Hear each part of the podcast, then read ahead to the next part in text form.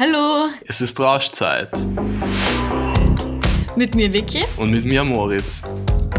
Wir sagen es offen, wir trinken so manchmal, wir haben auch sonst ein paar Sachen vielleicht mal ausprobiert oder zumindest daran gedacht. Und wir sind uns sicher, dass wir damit nicht alleine sind. Darum haben wir uns gedacht, wir fragen einfach alles, was wir über berauschende Substanzen wissen wollten, aber uns nie getraut haben zu fragen, Leute, die sich tatsächlich damit auskennen.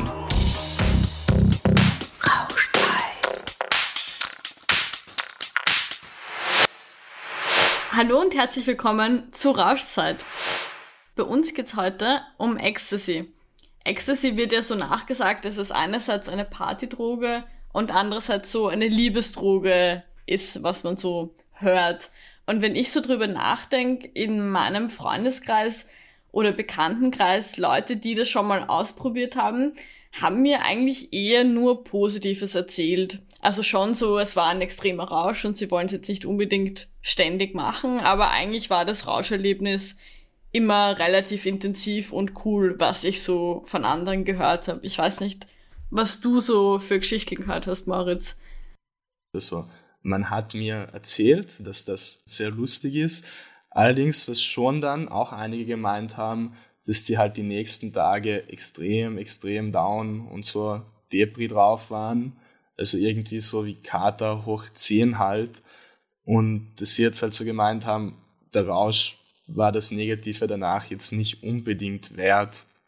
Okay, na spannend. Was anderes, was ich auch jetzt auch im Kopf habe, ein anderes Bild ist so diese Personen, die auf Party sind und die ganze Zeit so kauen, also diese Augenkaugeräusche machen.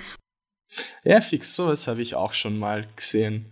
Und genau um jetzt über sowas zu reden, haben wir unseren heutigen Gast hier, und zwar Matthias Seidel. Er ist Berater bei Jackit Hallo Matthias, sehr schön, dass du da bist. Hallo, danke, dass ich wieder bei euch sein darf. Dann würde ich dir gleich meine erste Frage stellen.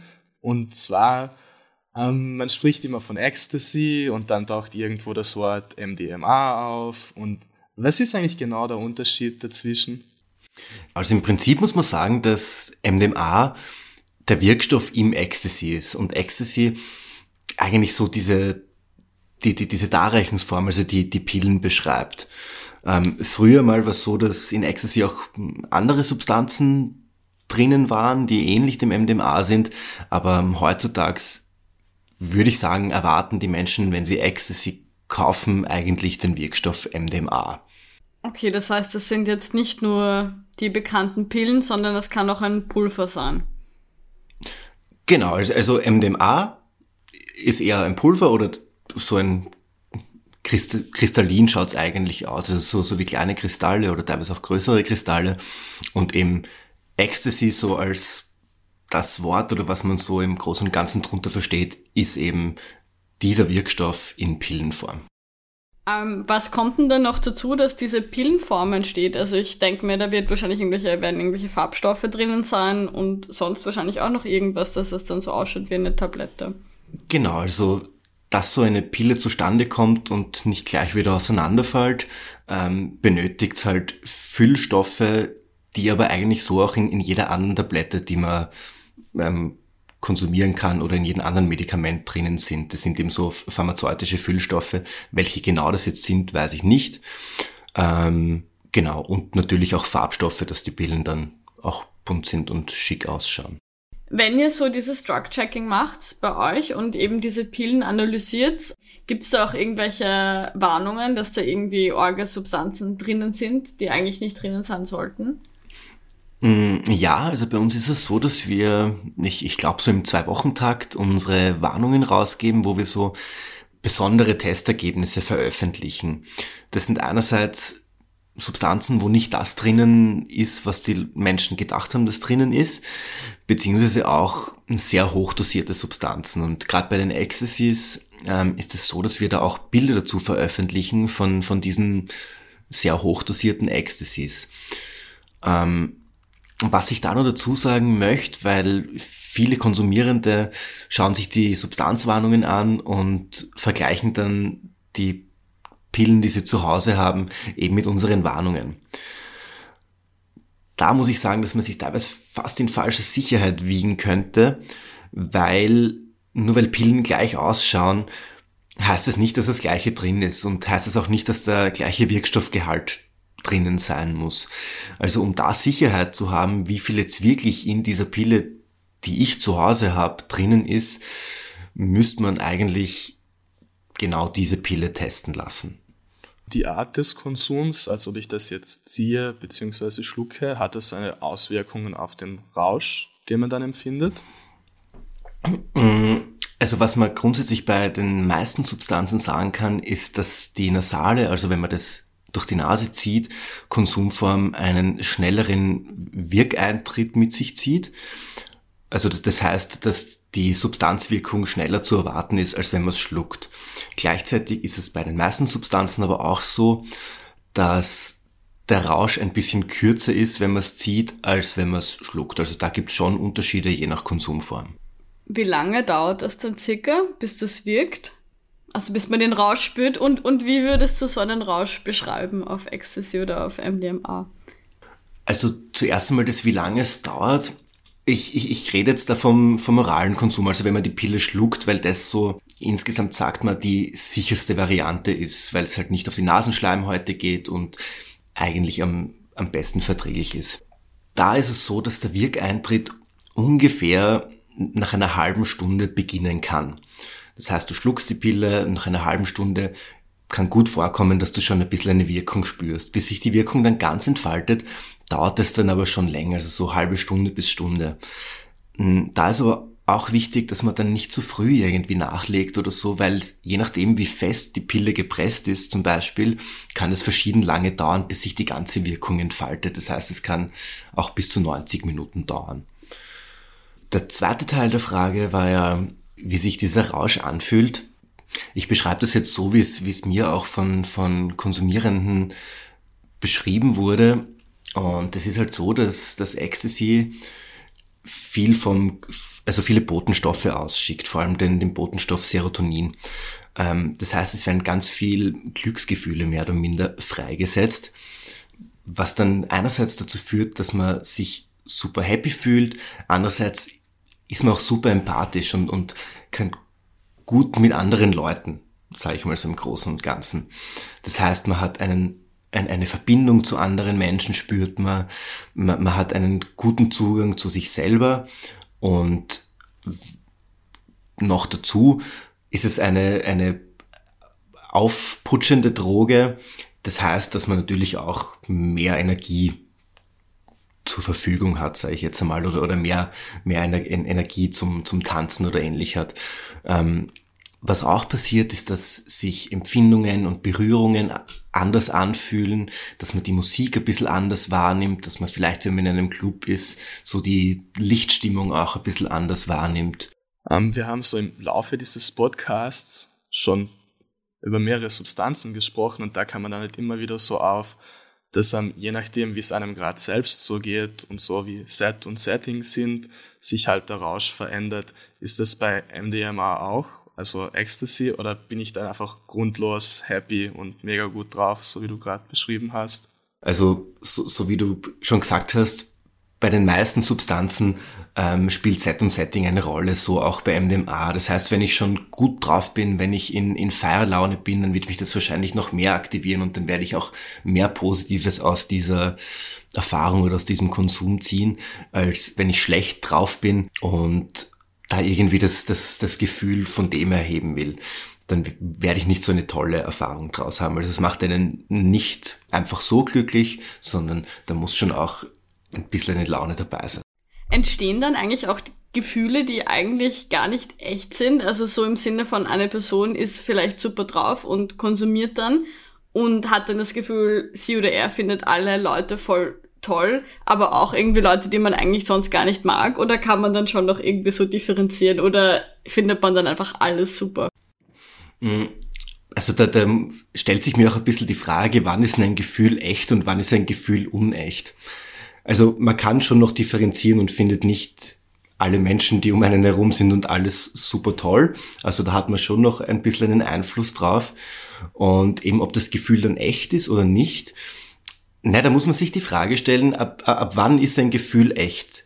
Weil, weil die Person, die das konsumiert hat, die erlebt das Gefühl als echt. auch wenn es vielleicht eine übertriebene Ausprägung eines Gefühls ist, ist es ja trotzdem da.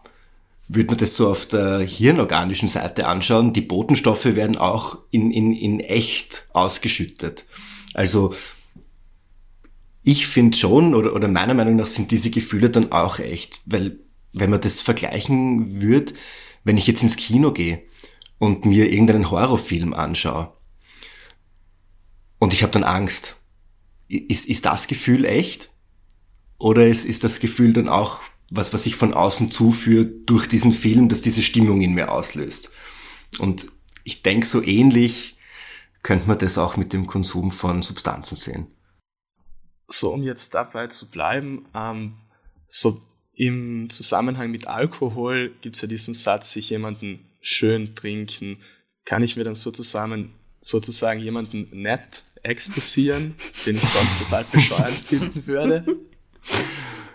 Ich, ich, ich mag den Begriff ekstasieren gerade ganz gern. ähm, ja, es, ich, ich denke, es kann schon passieren, dass man dann ähm, auch Empathie für eine Person hat oder eine Zuneigung zu einer Person hat, die man sonst vielleicht nicht so gern mag. Ich denke, man stellt sich nur die Frage, ob man das dann auch möchte. Was ist denn dann am nächsten Tag?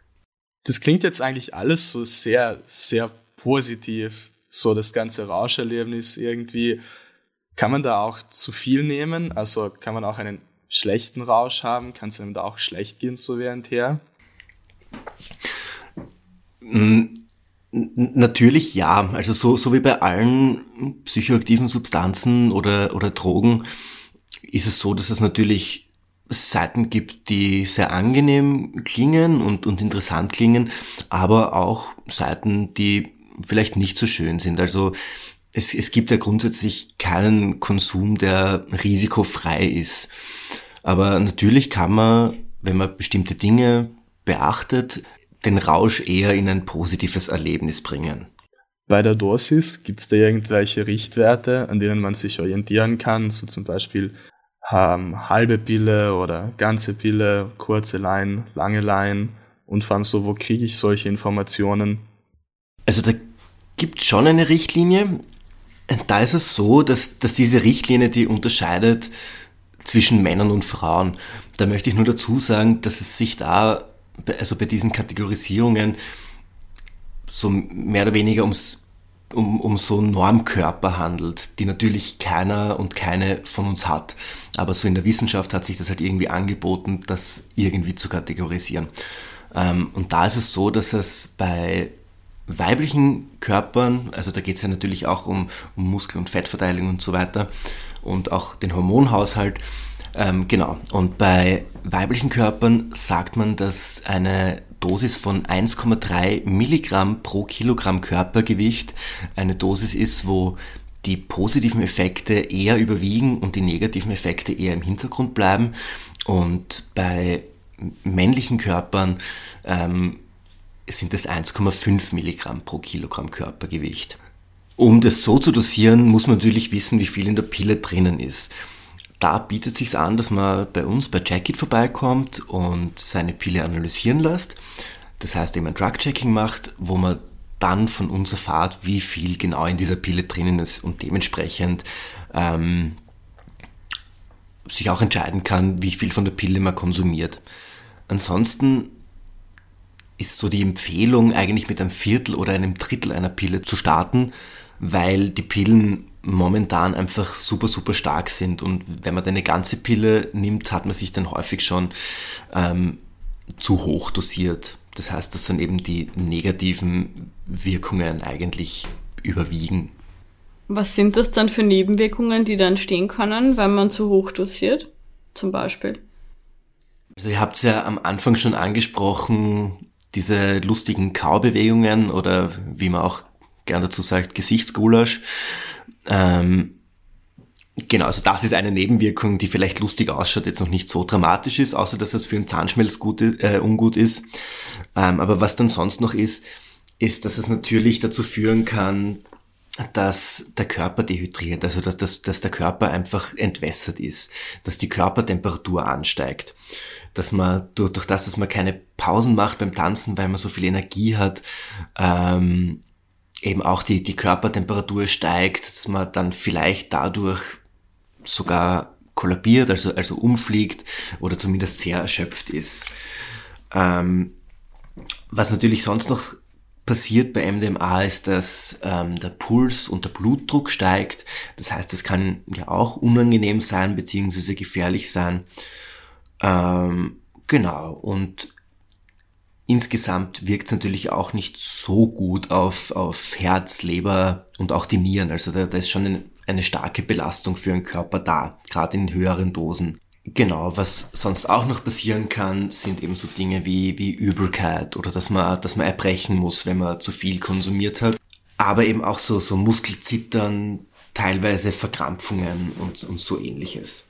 Auf so der Wahrnehmungsebene kann es dann auch sein, wenn man sich zu hoch dosiert hat, dass man, dass, dass man Angst bekommt, also dass, dass die, die, diese Gefühle, die auftauchen, dass das einfach zu viel wird. Also wenn man sich dann vorstellt, man steht im Club und da prasseln tausend Eindrücke auf einen ein, während man eh schon die Dinge ein bisschen anders wahrnimmt, kann es durchaus beängstigend werden oder zu, zu so Orientierungsschwierigkeiten führen. Das heißt, dass man sich halt einfach nicht auskennt, um es jetzt so auf den Punkt zu bringen und dadurch halt dann auch eine unangenehme Erfahrung hat.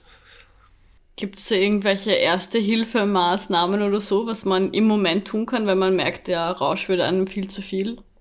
Wenn man das bemerkt, dann ist es eben, wie wir vorher schon gesagt haben, Set und Setting. Das heißt, da könnte man dann mal am Setting zum Beispiel was ändern. Wenn ich am Dancefloor stehe und ich merke, mir wird das alles zu viel, dann ist es immer gut, wenn man sich ein bisschen eine, eine, eine Ruhe gönnt. Das heißt, dass man idealerweise einem guten Freund, einer guten Freundin oder einer Person der man halt vertraut, Bescheid sagt, so du, ich fühle mich jetzt nicht wohl, lass uns mal rausgehen. Dass man dann rausgeht an die frische Luft, sich eine Pause gönnt, dass man mal was trinkt.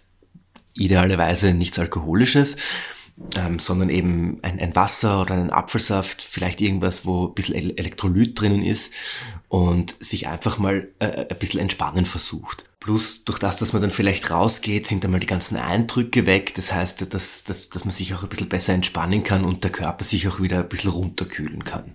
Aber gibt's etwas, also kann man irgendwie runterkommen, so vom Rausch, jetzt mal abgesehen davon, einfach mal das Setting zu wechseln? Gibt's etwas, was ich machen kann, das mich effektiv wieder weniger auf Drogen macht?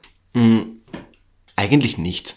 Also wenn man die Substanz konsumiert hat, dann ist die ja im, im, im Körperkreislauf, sage ich einmal, und wird dann, also da, da, dann ist dieser Rausch auch da, also den kann man ja nicht einfach ausschalten wie einen Fernseher. Ich habe ja ganz am Anfang gesagt, dass viele von den Leuten, die ich kenne, die das konsumiert haben, gemeint haben, denen ging es die nächsten Tage halt mega, mega schlecht und die waren halt ur-Depri drauf. Warum ist denn das so? Mm, das hat was mit der Wirkungsweise von, von MDMA bzw. Halt von Ecstasy zu tun. Da werden halt sehr viele Botenstoffe im Körper ausgeschüttet, vor allem Serotonin. Und das muss man sich so vorstellen, dass du halt dann eben das konsumierst und dann wird dieser vorhandene Serotoninvorrat ähm, wird dann einmal verbraucht. Dieser Botenstoff, der braucht dann aber auch eine Zeit, bis sich der im Körper wieder bildet bzw. regenerieren kann. Und deswegen kann es gerade in den Tagen nach dem Konsum eben zu so einem Emo Emotionenkater mehr oder weniger oder zu so einem Down führen, wo man eben traurig ist, wo man eben, wie du vorher auch gesagt hast, sich einfach down fühlt, vielleicht mehr weinen muss, vielleicht auch einfach gereizter ist, keine Ahnung, einem irgendwas nicht passt. Und es liegt eben daran, dass dann dieser Botenstoff einfach aufgebraucht ist im ersten Moment. Okay, hat das dann irgendwie, ist das dann besonders schwerwiegend, wenn ich das sehr regelmäßig mache? Kann ich da dann irgendwie den, den Hormonhaushalt so längerfristig durcheinander bringen, dass ich da tatsächlich Schäden davon trage? Ja, das, das kann eben dazu führen, dass sich der Serotoninhaushalt verändert und dass man dann zum Beispiel bei, vor allem wenn man so regelmäßig zur selben Tätigkeit. Also wenn ich jetzt jedes Mal, wenn ich auf eine Party gehe, MDMA konsumiere, dann kann es halt eben passieren, dass sich der Körper da so mehr oder weniger darauf einstellt, dass ich dann ohne den Konsum auf Partys einfach keinen Spaß mehr habe. Was dann zu einem gewissen Punkt schon auch eine, eine psychische Abhängigkeit ist. Wie ist denn das, wenn man generell schon Probleme mit dem Serotoninhaushalt hat? Also wenn man jetzt ähm, zum Beispiel Antidepressiva oder so nimmt, ist es dann überhaupt ratsam, das gleichzeitig konsum zu konsumieren oder ganz davon abzuraten? Da muss man, finde ich, zwei Ebenen sich anschauen. Ähm, einerseits so die pharmakologische Ebene und die Wechselwirkungen. Weil da viele von, von also, also wenn man Antidepressiva nimmt, ähm, die wirken ja eben auch auf, auf dieses Serotoninsystem. Und wenn dann viele, also wenn dann viel Serotonin ausgeschüttet wird durch den Konsum von, von MDMA, dann kann das zu viel sein. Das heißt, dass die Wirkung sich verändert, dass eher die negativen Nebenwirkungen ähm, in den Vordergrund treten, beziehungsweise gibt es auch als Nebenwirkung das sogenannte Serotonin-Syndrom, das teilweise wirklich auch lebensbedrohliche Folgen haben kann. Auf der anderen Seite muss man auch so das Psychische ähm, sich, sich irgendwie anschauen. Das heißt, wenn es mir gerade sowieso insgesamt nicht gut geht, ist die Frage, wie, wie, wie gut tut mir dieser Rausch und, und wie gut kann ich eben mit dem, mit dem Down, das wir gerade vorher besprochen haben, dass ich dann so die Tage danach habe, umgehen. Und, und also so im Prinzip tue ich mir einen Gefallen damit, wenn ich das jetzt konsumiere, oder ist es eigentlich was, was für mich schwieriger wird? Und was ich noch dazu sagen möchte, so zu, zu den Wechselwirkungen, kann man so pauschal keine Aussagen treffen. Aber wir bei Jackit bieten das auch an, dass, dass ihr, also dass, dass konsumierende oder interessierte Personen sich bei uns melden und sich zu genau ihrer Medikation ähm, die Infos abholen können. Das heißt, ihr sagt uns, welche Antidepressiva zum Beispiel ihr nehmt, in was für einer Dosierung und so, ja okay, und, und die würdet gerne mal ein MDMA dazu probieren. Und wir schauen dann mit unserem Pharmakologen, dem Toni, ob wir, ob da Nebenwirkungen auftreten, ob da irgendwelche Wechselwirkungen dabei sind, die sehr gefährlich sind oder sehr risikohaft. Genau. Boah, das ist ja mega cool. Ich wusste gar nicht, dass er das anbietet. Weil, also das ist ja ultra nice, dass man halt irgendwie einfach mit einem saferen Gefühl Party machen kann. Das finde ich gerade echt mega, mega cool. Ähm, weil wir gerade bei Wechselwirkungen sind und so Ecstasy ja eher Partydroge ist und im Party-Setting so meistens ja auch irgendwo wer gern mal ein bisschen Alkohol trinkt. Was, ich, was ist, wenn man das mit Alkohol kombiniert? Mischkonsum ist was, wo, wo, wovon wir grundsätzlich eher abraten. Also weil man halt die Wirkungen der verschiedenen Substanzen verfälscht und eben auch unangenehme Wechselwirkungen vorkommen können. Was so UserInnen berichten, dass wenn sie betrunken sind und dazu Ecstasy konsumieren, dass ihnen halt viel schneller schlecht wird oder dass halt viel schneller erbrechen müssen. Also da, da, da kann es schon Wirkungen geben, die vielleicht nicht so gewünscht sind oder die Party dann zu einem gewissen Punkt auch vielleicht beenden. Ein bisschen eine andere Frage, aber gibt es auch Ecstasy oder MDMA im therapeutischen Kontext? Also wird das auch manchmal bewusst medizinisch verordnet, wenn Leute, weiß nicht, depressiv sind oder posttraumatische Belastungsstörungen oder so haben? Gibt es das? Also, dass es so verschrieben wird wie ein normales Medikament, davon hätte ich noch nichts gehört. Was es schon immer gegeben hat, sage ich mal, und auch wieder gibt, sind so Studien im psychotherapeutischen Kontext. Also, dass man mit, mit verschiedenen Substanzen, unter anderem auch mit MDMA, in einem therapeutischen Kontext arbeitet, um eben verschiedene Problemstellungen zu bearbeiten.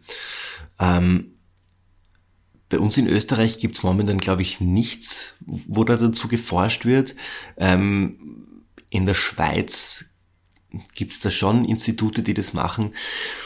Genau, was ich da nur dazu sagen möchte, ist, dass so in diesem therapeutischen Kontext oder, oder Probleme damit zu bearbeiten, ist was, was meiner Meinung nach schon in die Hände von professionellen Menschen gehört.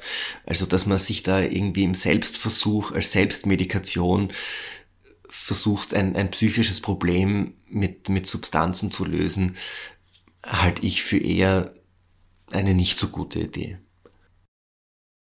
Ja, also ich denke mal, das ist eher kontraproduktiv, weil die meisten Leute dann vermutlich sich halt trotzdem nicht so ganz gut damit auskennen. Und ja, macht voll Sinn, wenn das ein Arzt machen sollte. Genau, oder zumindest mit dem ent, ent, ent, entsprechenden therapeutischen Gesprächen, da das halt auch, auch dieses, dass man das hingeführt wird zu, zu was wird der Rausch machen und wie wollen wir diesen Rausch im therapeutischen Kontext verwenden. Ich hätte noch eine Frage, die prinzipiell, wenn wir über irgendwas sprechen, absolut gar nie fehlen darf. Und zwar, wie ist es denn so mit Ecstasy und dem Sex? Sollte man das machen? Ist das ratsam? Worauf sollte man achten, wenn man es macht? Ja, voll. Die Frage macht natürlich bei Ecstasy auch ziemlich Sinn, weil, weil es wird ja so, so neben der Feierdroge wird es ja auch oft so ein bisschen als, als Kuschel- und, und Liebesdroge bezeichnet, sage ich einmal. Ähm, da ist es so, dass UserInnen schon berichten, dass Berührungen und die Nähe zu Menschen sich sehr intensiv anfühlt und, und, und da sehr intensive Erfahrungen rauskommen können. Gleichzeitig hört man aber auch oft, dass, naja, ich, ich, ich sag mal, nicht mehr alles so ganz gut funktioniert, was beim, beim Sex vielleicht vonnöten ist. Das wäre actually meine nächste Frage gewesen, wie das so mit den mechanischen Dingen ist, die funktionieren sollen. So gut, dass du es schon sagst. Genau, also einerseits kann es da bei, bei Burschen und, und Männern eben sein, dass vielleicht die Erektion nicht mehr ganz so gut hinhaut, wie, wie das wie man sich das vielleicht wünschen würde. Andererseits ist es auch so, dass, dass das Schleimhäute ähm, durch den Konsum austrocknen können, beziehungsweise trockener sind, was dann beim Sex vielleicht auch nicht unbedingt förderlich ist. Das heißt, da gilt es dann schon auf jeden Fall auf, auf Safer Sex zu achten, eventuell Kondome öfter zu wechseln, vor allem wenn es irgendwie da länger zur Sache geht, sage ich mal, und eventuell auch Kleidgel zu verwenden. Ähm, ein anderes Thema, das ich bei Sex auf Substanzen immer wichtig finde, ist eben so der, der Consent. Also gerade wenn man unter dem Einfluss von einer Substanz ist, finde ich es unheimlich wichtig, dass man sich dessen bewusst ist und gut mit, mit dem Gegenüber, mit dem man da in Kontakt ist, umgeht und gegenseitig die Grenzen respektiert und diese Grenzen auch wahrt und gleichzeitig aber auch sehr darauf achtet, ob die Person das jetzt auch so die Grenzen noch, noch, noch gut selber irgendwie kundtun kann. Weil nur, nur weil ich gerade was super finde und, und gerade extrem kuschelig bin, muss das nicht für mein Gegenüber irgendwie stimmen. Und ich denke, da ist es wichtig, dass man sich da vielleicht auch davor abspricht, wenn man das jetzt vielleicht so in einer Partnerschaft zum Sex bewusst konsumiert, so, so was, was, was möchten wir machen, welche Dinge möchten wir definitiv nicht machen und da auch darauf achtet, auf sowohl verbale als, als auch nonverbale Signale von, von dem Partner, der Partnerin, mit der ich da in Kontakt bin. Ähm, genau, und da möchte ich nur dazu sagen, nur Ja heißt Ja und jedes Nein, egal ob das jetzt verbal oder nonverbal ausgedrückt wird, heißt auch Nein. Ich stelle es mir halt irgendwie voll kompliziert vor, wenn man eh schon so berauscht ist dann nimmt man ja vielleicht auch gar nicht so wahr, was die andere Person jetzt macht. Oder man nimmt es vielleicht falsch wahr. Also ich denke mal, da braucht es noch viel mehr Gespräche und Beobachten als sonst auch. Sowieso natürlich, aber das ist dann irgendwie noch ein komplizierterer Kontext.